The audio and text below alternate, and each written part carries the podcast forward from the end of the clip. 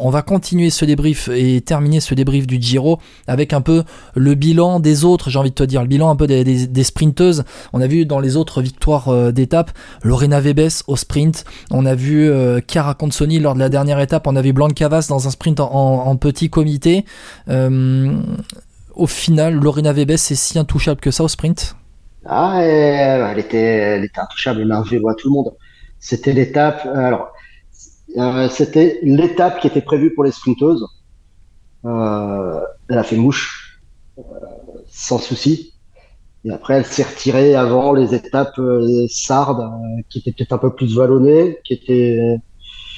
Elle est partie un peu malade, a priori, tout comme Elena Tchekini, avec qui elle faisait chambre, un peu, un peu grippée. mais non, je pense qu'elle est intouchable, toujours autant intouchable.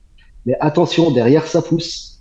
On commence, à, on commence à voir des, des, des belles surprises, euh, notamment euh, une qu'on avait complètement oubliée depuis son accident au mondiaux d'Imola, Chloé Dygert, est. Euh, Exactement, l'américaine, j'allais t'en parler, hein, Chloé Dygert qui fait euh, placer hein, plusieurs fois sur ce, euh, sur ce Giro. Quand on regarde un peu ses classements sur les étapes, elle va faire troisième de la troisième étape, sixième de la quatrième étape qui avait été remportée par Elisa Longo-Borghini. Elle fait deuxième de l'avant-dernière étape remportée par Blanc Cavas en sprint en petit comité. Elle fait quatrième de la dernière étape remportée par Chiara Consoni, deuxième du classement par points derrière Van Vleuten.